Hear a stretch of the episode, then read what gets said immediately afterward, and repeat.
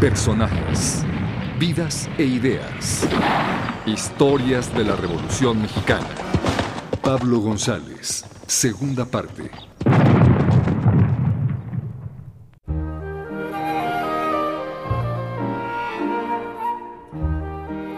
Una vida dedicada a la lucha por los ideales de la revolución.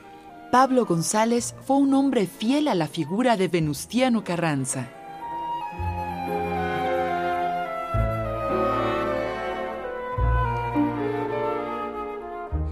Un personaje importante que tomó las riendas de la lucha carrancista. Tras combatir en los estados del norte en contra de las fuerzas villistas, González se dirigió al centro del país para realizar una labor de reconquista de la capital.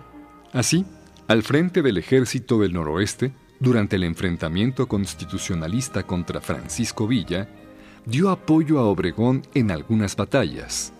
Sin embargo, la deficiencia de sus acciones militares generó cierta fricción con Obregón.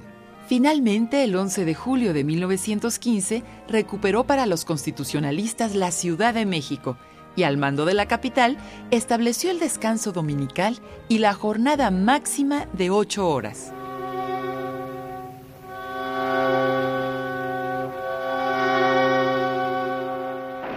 En 1916 fue comisionado por Venustiano Carranza para pacificar el estado de Morelos, en donde desarrolló una cruel campaña contra los zapatistas y sus partidarios. Incluso algunas fuentes señalan que saqueó la riqueza del Estado para aumentar su fortuna personal.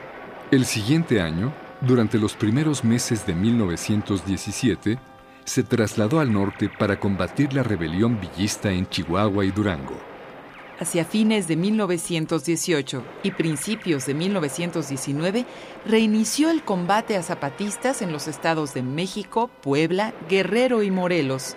Ahí, sus tropas conquistaron todas las ciudades morelenses.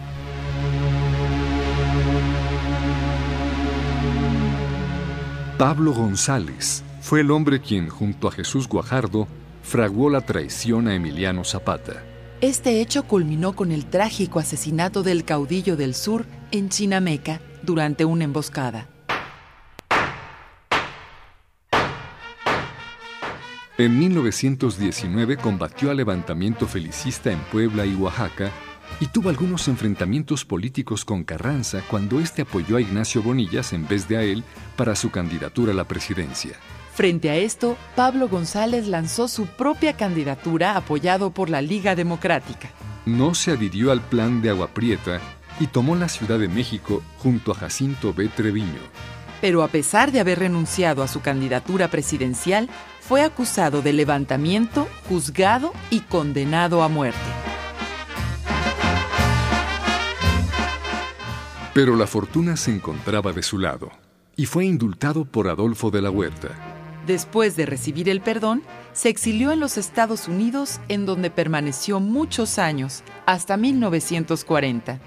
Gracias a la amnistía decretada por el presidente Lázaro Cárdenas, Pablo González pudo regresar a México y Manuel Ávila Camacho le otorgó el reingreso al ejército, reconociéndole el grado de general de división, el cual ostentó hasta su muerte en 1950. Pablo González uno de los hombres que construyeron la historia de México. Una producción de la Secretaría de la Defensa Nacional, la Secretaría de Educación Pública, el CONACULTA y Radio Educación.